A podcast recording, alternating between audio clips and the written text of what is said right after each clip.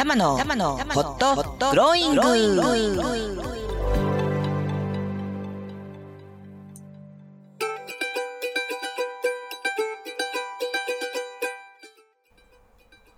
皆様今日も明るく楽しく元気よくこの時間をお迎えでいらっしゃいますか？今週もホットグローイングの時間がやってまいりました。パーソナリティの橋本玉木玉ちゃんです。さあ今週も元気にスタートしてまいりましょうこの番組ホットグローイングは人生思うがまんまに生きていくための転ばぬ先の杖として心が元気になったり意欲が湧いてきたり時に心が熱くホットに時に心がホッとするようなそんなちょっとしたヒントや情報トークを提供する番組です。え今回もですね、えー前半は株式会社竹谷さんからゲストにお越しいただきフレフレサラリーマンコーナーをお届けいたします。残った時間はですね、まあ、どれぐらい残るかなんですけれどもつれづれなるままの独り言。として、えーつれづれと語ってみようと。で今日語る予定はですねもう7月に突入しちゃったじゃないですか。2021年後半ですよ。いやいやいや前半を振り返ると言ってもなんかコロナに始まりコロナの中にいるというのもまあ事実なので、まあ、後半戦に思うことなんちゅうことをですねつれづれと語ってみようと考えております。さあ皆さんの2021年はどんな半年だったでしょうか？うん。日本としてはねもう間近に、まあ、オリンピックなんていう世界の祭典が迫っていたりでも父として、えーワクチン接種がなんか進んでるのか進んでないのかよくわからない。でもコロナに対する緊張感は緩んでいる、えー第5波間近かなんていうね、えーそんな状況であったりもして。うーん。なぜこんなにも世界との違いが生まれたんでしょうか。あまあここでまだつれづれと語っているわけではないのですが、えーそんなお話をですね、えー後半はしてまいります。え今日も多摩スタジオからお送りしておりますので、えーまた生活雑音などなどが、えー突然ね入るかもしれませんが、えーその点はぜひぜひご容赦いただきたいと切にお願いいたします。えーということで、えー今週もお「たまラジオホットグローイング」ですね、えースタートしてまいります30分間最後までお付き合いくださいよろしくお願いいたしますえ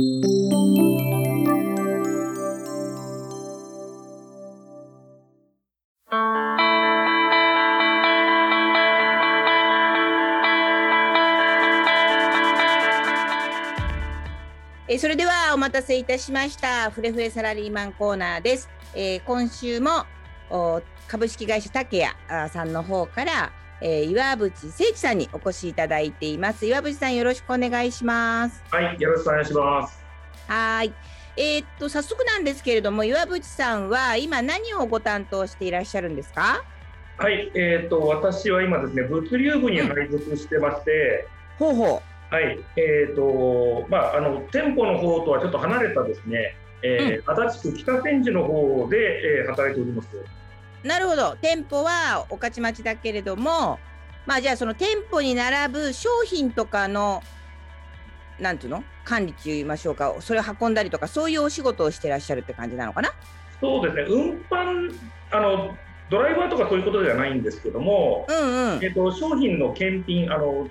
仕入れ先様から入ってきた商品の検品ですとか、ええええ。でまたその商品を、まあ、店舗に、えー運ぶ、まあ、台車に積み替えたりですとか、うん。えー各売り場に振り分けたりですとか、うまあ、そういっんたことをやっているのと、あと、うん。通販サイトで、えー販売した商品をですね、えー梱包して出荷するというような、えー作業なるほどなるほほど。はい。なるほどなるほど。えっとえっとえっとそうすると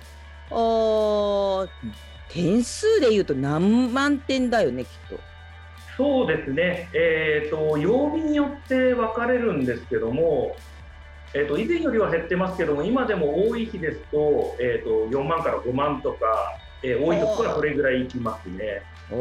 お、は私もね何度か物流センターの方お伺いしたことがあってはい。商品棚拝見した時に本当にあのちっこいガム1個からね、あの、は管理されているその状況を見てほーというもうびっくりはこいたんですけれども、まあ、お店舗で売るという裏にはこういう努力があるのかといって改めてびっくりしたんですけど、はい。なかなかなかなかあの大変ですよね。本当に。管理するにしても、まあ、商品を覚えてないとそこの棚にも入れられないし。そうですね、まだあの実はあの昨年の1月からまあ配属なものですから、うんうん。なかなかですね、いまだにあの商品の場所だったり、本当おっしゃる通りですね、えー、と何がどこにあるかというのを、えーうんセンターで、まあ、倉庫の方で管理している人に関しては、本当に覚えるのが大変だなと、えー日々思っております。そうだよね本当にねワンダーランド状態だよね本当にね 毎日がね。えっと物流に動く前は何を担当されてたんですか？はい、えーっとですね、今年で一応26年、あ27年目になるんですけども、うん。えー、とまず入社した時はですね、えー、とまずオフィス家具に、えー所属しました。まあオフィスの家具。具。うん、はい、でその後、まあいろいろな家具をですね、まあ、10年ほど、えーやってまして、えええ。でまあ、家具の中でも、えーなんでしょうね、えーソファーとかベッドではなくて、タンスとか書体家具とか、メインになる家具館ではなくて、その隣の家具館、別館というところで、う。うんうん、えーお仕事をさせていただいてまして、うん。で季節ものの、えーまあ、学習机ですとか、こたつですとか、うんうん。まあ、そういったものをやりながら、えーまあ、後半の方はまあ仏壇、仏具ですとか、美術工芸品も、えー担当させていただいて、まあ、約10年間、えーそういったことをしてました。なるほどなるほど。はいでその後ですね、えー、と入社歴、まあ、21年目にしてですね営業部から今度間接部門の方のです、ね、企画部というところに、えー所属しておりまして、なるほど。ずいぶんくら替えがはい、激しかったんですね。そこはね。でうん裏方の方にまあ入るようなイメージで、まあ、全社セールですとか、まあ、チラシ、まあ、イベントごとですね、えーうん販促関係のお仕事をですね3年ほどさせていただいてうん。で昨年、まあ、物流部の方に、えーまあ、配属になったと、まあ、そういった形。なるほど。はい。ということは今のキャリアを聞いていても、えっと、日々あの動く商品よりも割となんていうのかね、えー一度買ったらそうそう買い替えるものではないものを扱ってる期間がずっとあったってことだね。そうですね、そうですね、結構、おうん。もその常連様というよりかは、えーなんでしょうね、一人一人のお客様にこう結構、えーその場その場でこう対応しながら、いいものをご提供するというか、そういったおうんうん仕事をさせていただいてたのは、そそそうだよね。なんかそのね生活の変化があるとか、なんかの時にご入り用になって来られるお客様と向き合うことが多かったってことだね。そうすると。そうですね、そういったことをねやっていたと、今、お話の中でもちょっと、あそうだったなっていう感じです。うん、でそれそこからいきなり今の物流部で細いものまで一個一個こうそれこそた棚に収めると言いましょうか管理するっていうことだからやっぱ扱うジャンルがかなり違うわけだからそれは大変だよねやっぱね。そうですね、まあ、こうとその時々でいろいろ覚えなければいけないというものが、まあ、あった この期間というか、まあ、勤続しているこの27年の間で、まあ、いろんなことを常に覚えていかなければいけなかったなという感じですね。で今まさにまうんあ本当に、えー昨年からはもう全くフラットな状態で、えー一からこういろいろ学ばせていただいてるっていう環境だなと思ってうます。んまあ、いくつになってもね学べるものがあるっていうことはありがたいことだしおおまあ面白いというか嬉しいことなんだけれどもそのえっとそのお客様と向き合う仕事をなさってる時間が、まあ、3年を除いては長かったわけじゃないですか。はい。でで内勤で裏から裏からそれを支える側に回って今度は実際のものものを流すというかいうところから竹屋全体を支えるというふうに、まあ、お仕事が変容していってるんだけれどもそれぞれに面白さってあったと思うんですけど、はい。接客が一番長かった。その接客の中で岩渕さん的に一番こうこう続けてこれたポイントってどんなところだったんだろそうですね、販売をしているときは、私自身、まあ、商品のことを学んで、ですねよりお客様にこの商品の良さを伝えるということが非常に楽しくですね、まあ、お客様にその共感いただけるという、そのやり取り、えー、また、まあ、お客様がどういったものを欲しているかということを聞伺ってそれに対応する、まあ、自分の能力というんですかね、まあ、そういったことを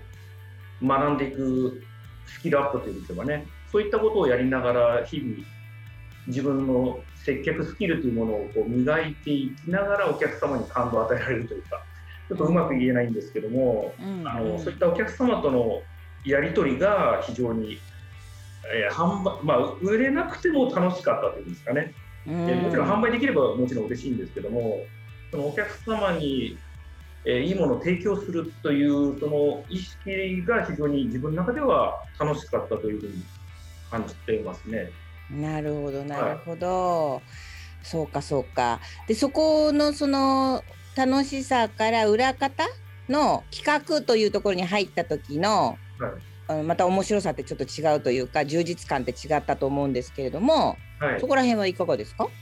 そうですね、えーと、裏方、まあ、企画部に入ってからですねあの個々のお客様というよりかは、まあ、いかに竹屋を知っていただくかという、まあ、お客様をファンになっていただくか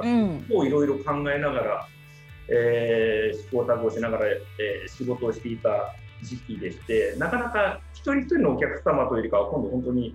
えー、多方面というか、えー、うん、ツイッターや、まあ、その SNS がいろいろと活発化してきた頃でもありましたので目に見えないお客様に対してもいろいろ発信すると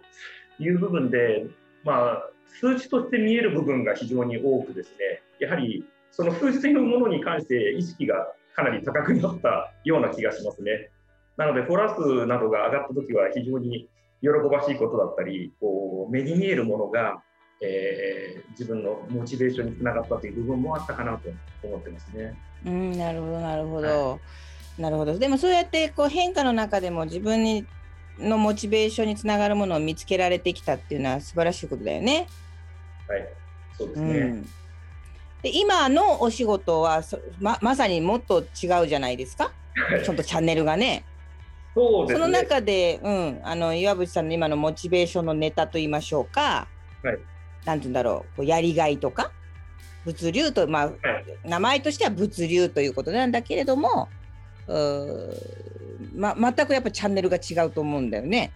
もっとお客様の顔は見えないところに移動したわけじゃない？今度今は。そうですね、もう完全に、うん、あの裏方というところになってきます。で、その中でも物流部に行くとき、やはりちょっと不安というのも非常に多かったんですけども、うん、実際、まあ、あの配属になっていますと、非常にその物流部という中でもですね温かく迎えていただいた部分もありまして、うん、えー、まあ、そこで働いている方々にも非常に受け入れていただいた部分もあるんですけども、やはりあの、お客様がいなくなった部分ではあるんですけど、人に喜んでいただくっていう部分においては、まず目の前にある、えー、そこで働かれている方々と、まあ、楽しみたいなっていう、まず意識があって、うんうん、でまた遠く離れてますけども、まあ、御徒町本店の営業部の皆様に、うん、えー、喜んでいただくって言ったらいいんですけど、まあ、普通に商品を運ぶのは当然なんですけども、うん、えー、何かこうお願い事をされた時にそれをこちらで対応したりですとか、まあ、そういった中でですね社員の方々のその販売の中でですねお手伝いできることで、うん、まあ、間接的にはありますけども売り上げにつなげられる。我々にできることはないんじゃないかっていうことをちょっと意識しながら仕事をしていくと、まあ、うん、我々のやってることというのも営業部の皆様のお手伝いになってそれが売り上げにつながる、まあ、最終的にお客様の、えー、喜びにつながるっていうふうに、まあ、ちょっと遠くにはなってしまいますけども、そういったことを意識して、今、モチベーションというか、非常に楽しく仕事をしているところですね。なるほど、なるほど。はい、まあ、あの実際、えっと、小売業の場合、欠品を起こさないってね特に売れ筋なんかの欠品を起こさないようにっていう、はい、でもだからといってバックヤードに山ほど詰める場所もないみたいなことがあるからそこでやっぱご活躍いただくのは物流部門のね機動性だったりとかリレーションシップであったりとかっていうことだろうからその、まあ、そこにお客様はいなくても、えー、明確にお客様とのパイプ役にはなってるよね。そうですねそのまあ、パイプ役ということを本当に意識しながら、まあ、あの営業部の皆様が困って、まあ、こちらにお願いしてくることに関して本当にこちらがスムーズに対応できればまあ、ストレスのない、まあ、仕事になって本当にお役に立ててるのかなっていうところもあるのでそこのところは本当意識しながら仕事をしている。うんはいなるほどなるほど。まあじゃあそんな状況の中で全く全然違う話聞きますけど、まあにえ今27年目っつったっけ？そうですね27年目ですね。うんうん。はい、もうまあ27年っつったらね、おぎゃーと生まれた子だって27歳になって結婚もするって時期なわけなんだけれども、はいえっとそのえっとこう27年ってやっぱ一言で言うとひ27年なんだけど、こう27年竹屋でやれてきたその岩渕さんの最もな理由って何なんだろうね？理由を、うん。そうですね27年竹屋で頑張れた理由。そうですね、えーまあ最初まあ、最初の10年、まあ、家具に所属していた頃を思い返すとなんですけども、うん。えっ、と、なんでしょうね、与えられる仕事をただこなすという時期が約10年続いていたんですけども、うんうん。その頃は本当与えに与え与えられた仕事をつ、はいうんなるほど。ね、それがですね、本当に苦痛でですね、でうん仕事もかなり激務だったような気がするんですが、う本当にあん。のい日々やめたいと思ってました。ほう。で その頃は思ってたんですけども、えーある程度その10年過ぎた頃ですかね、えーまあ、自分でこうんなんでしょう、えー先ほどもちょっとお話ししたお客様に提供するというような意識というか自分の中で仕事を考えるようになったというか自分のやりたいことを、えーするようになった、まあ、ある程度、キャリアもそうなってきたのでできるようになったっていう部分もあるのかもしれないんですけども、意識的にそういったものが変わってきてうん。うん。やれることがやれるようになってからは非常にこう楽しく仕事ができているなと、うん。えーまあ、今に及んでですけどもそういうふうに感じてます。うんなるほど、なるでほど。またあとは周りの、えー方々ですね非常にあの、支えられてるなと今でも思うんですけども、えー、竹谷で働く皆様というか、まあ私まあ、知らない方ももちろんいるんですけども、えー私の知る方々との接その日々接する部分が私の中では、えー家族というかそういった部分に感じてましてもう当たり前のように生活の一部になっているので今は。うん、あの非常に、なんて言うんでしょうね、えー楽しく仕事ができてるなという、一言で言うと、そういう感じで、まあな、自分の中でなくてはならない会社というか、竹屋になってるというか、うまく言えないんですけど、えーなるほどなるほどそういうふうに、えー感じておりますね。はい、うまくなるほどなるほど。はいうん。あのーえっと最初のお話だと、えーまあ仕事との向き合い方みたいなものが変わって、与えられた仕事をただこなすことに必死だったところから、自分でやりたいことがやれるようになって、えーこう意欲も変わっていったと。はい、楽しさも変わっていってでかつう関係性もすごく変わって、えーまあ認識的には家族みたいなあの非常に近しい、えー関係性というかあーが保てるようになって、えーなんだあ当たり前というか当たり前の空気感というかあー充実感とかも含めてここまでやってこれたっていう感じ。そうですね、はい、うん、そう感じあの。よくねやっぱ社員の方でかか家族みたいな関係性ってねことをおっしゃる方が多いんですけどはい、同時にお客さんからも竹谷さんって呼ばれるじゃないですかさん付けで。ああ、そうですね。非常うんに親しくというか近しい関係のように感じますね。はい。ねなんかその会社そのもの全体を捉えて会社そのものをこうあのんなんていうのかな人格化してるというかえこれってやっぱすごく竹谷さんのそれこそ特徴なんじゃないのっていうふうに私は毎度思うんですけど。ーそうですね。私も本当にあのそのように感じますね。うんこのあの、うん不思議な感空間というか議な感覚だと思ってますね。はい。だよね、そうかはいそうか。でででであのそのこのなんかこう27年間続けてきたご自身のこうライフワークとかリフレッシュ方法とか何かありますか？そうですね。あのいろいろ多趣味な方なんですけども、私の場合、うんえーと、結構、えー、漫画をすごく読んだりですとか、えー、ゲームにすごくハマったりっていうのはあるんですけどもここ10年ぐらいは、まあ、自転車にはまりましてロードバイクなんですね、はい。まあ、これにはまって結構あの竹屋の中でも、まあ、そういったものに乗ってですねみんなで走りに行ったりとか。ねなんでしょうね。結構運動部だよね竹屋さんはね、はい、運動部的な人多いよね。そうですねはい。うん。ね自転車やってる人も多いし自転車通勤してる人も結構いるしね。そうですね。私もあの足立区の北千住に住んでますけども以前あのお店の時も、まあ、自転車で通勤してましたので、うん。はい、自転車に結構この10年間はどっぷり使ってる感じですね。へはい、まあ、健康的でとってもいいとは思うのですけれどもあの、はい、まあ、これから梅雨のねちょっと厳しいあの天候もあると思いますからお気をつけください、ぜひぜひ。はい、はい、で最後にね一言あ最後ではないんですけどあのえー、竹谷さんのことをまだ知らないリスナーの方に竹谷を紹介するとしたら一言でどんな紹介をされますか？竹谷の紹介ですか？うんうん。そうですね。えー、まあ御徒町にある紫色のビルを知ってますかというところから入るのが私はよく多いんですけども、うんうん、やはり一度はこう行ったことがないけどあなんか紫色のよくわからない建物っていう印象は皆さん持たれてるみたいなので、うん、あの非常にごちゃごちゃしてるような、えー、雰囲気はありますけどもいろいろ回ってみると、えー、本当にあこんなこんなものがここんなところに置いてあるみたいな宝探し的な部分ね、うん、そういったあのものがありますしまたあの非常に接客がですね、えー、商品知識を持っている方が非常に多いというのが竹谷の魅力だと思っています。あの細かいことでも聞いてみると本当になんでそんなことまで知ってるんだっていうぐらいですね、うん、えー、専門知識を持っている方が多いのでぜひですねあの分からないというか素朴な疑問というかこんなものありますかというようなもう本当に些細な質問でもですね、えー、社員の方に声をかけていただくと本当に、えー、見事なあの接客をしていただけるはずなのでぜひお声かけくださいというところでしょうか。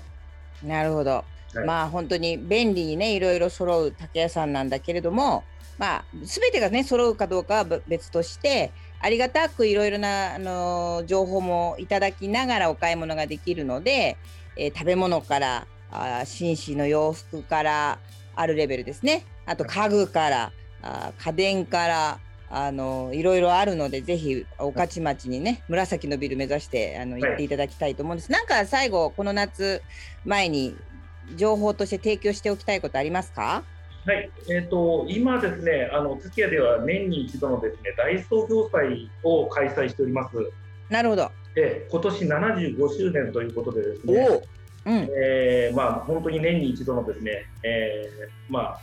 会社のイベントとしてやっております。で、この中でですね、えー、毎月5のつく日ポイントアップデーということでですね、うん、えー、ポイントのアップする日を、えー、5、15、25と、えー、設けてるんですけども、うん、5、15、25ってね、毎回流れて。る。の曲ですけども、えーと、8月1日までこの大創業祭開催中なんですけども、えええー、その期間はですねあの土曜日と日曜日もポイントアップデーになりますので、おはい、皆様ぜひですね、あのー、お買い物されるときはですね、うん、ポイントアップで5、15、25に加えてですね、毎週土日もですね、ポイントアップでなってますので。なるほど。はい、まあ、創業祭ということなので、はい、各フロアだったりなんだかんだで、ちょっと目玉品があったりとか、お得なものがある。かつ、それに加えて、ポイントが稼げるよってことなんですね。そうですね。なるほど。で、えっと、創業祭自体は8月の1日まで。1日の日曜日ね。日曜日までね。はい。まるまる1ヶ月あるので、ぜひぜひ皆さんに足を運んでいただければと思います。ということで、あっという間に時間が過ぎてしまいました。岩渕さん、ありがとうございました。はい、ありがとうございました。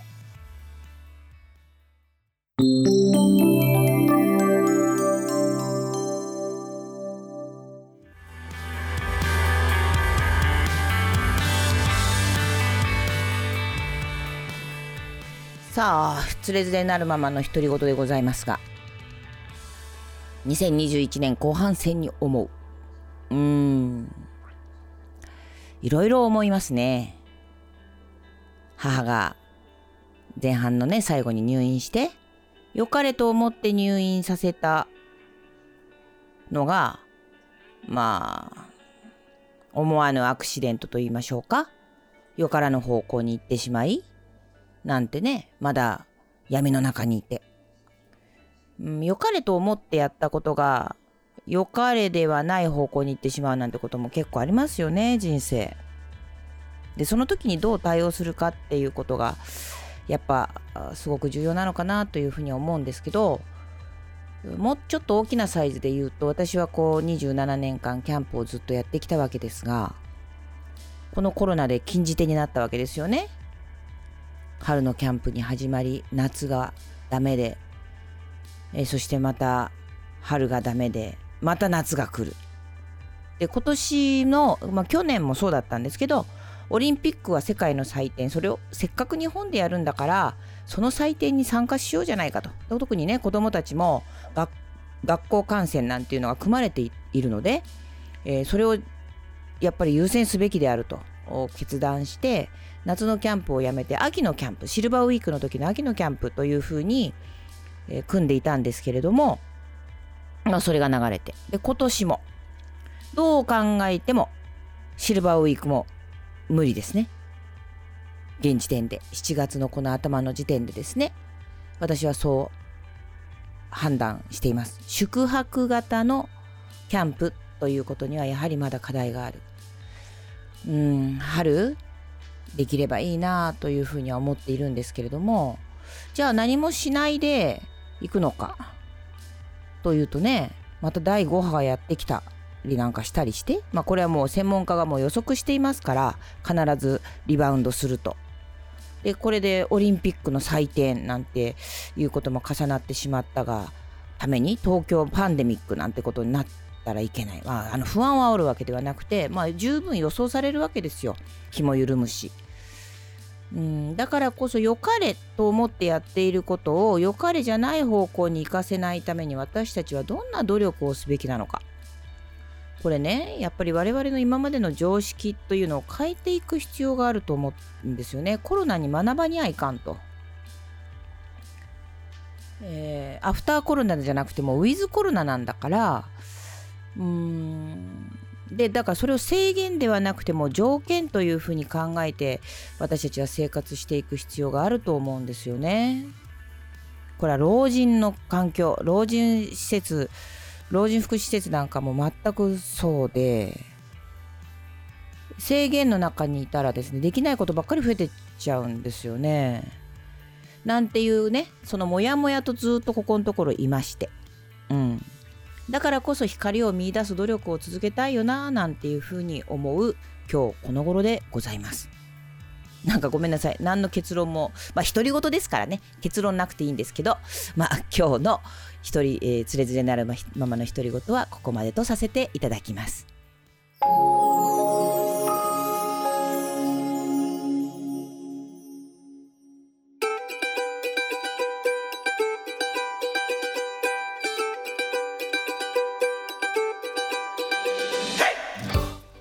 今日もあっという間の30分でございますが、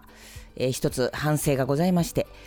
えー、なかなかですねこのラジオの取り組みに私が今取り組めてないという、えー、もう言い訳は山のようにあるんですけれども、えー、本当にでキャンプなんかもね今までどうやって時間を作っていたんだろうと思うぐらい、えー、なんだか余裕がないんですね時間に。何でしょうか、えー、ちょっとタイムマネジメントを見直さにゃいかんなというふうに反省しきりの2021年上半期、えー、ですので、えっと、本当ね、えー、これから私自身のライフワークといいましょうか仕事全部含んでですね私はプライベートとパブリックあんま境がないもんですからどう過ごしていくのかあちょっと見直そうというふうに思っております。で、えー、ぜひですねこれからきっと暑くなるでしょう。イベントもごともあると思います。え皆さん本当に重々健康には気をつけてまたお耳にかかりましょう。ということで本日のたまラジオここまでとさせていただきます。あなたの素敵な人生にいってらっしゃい。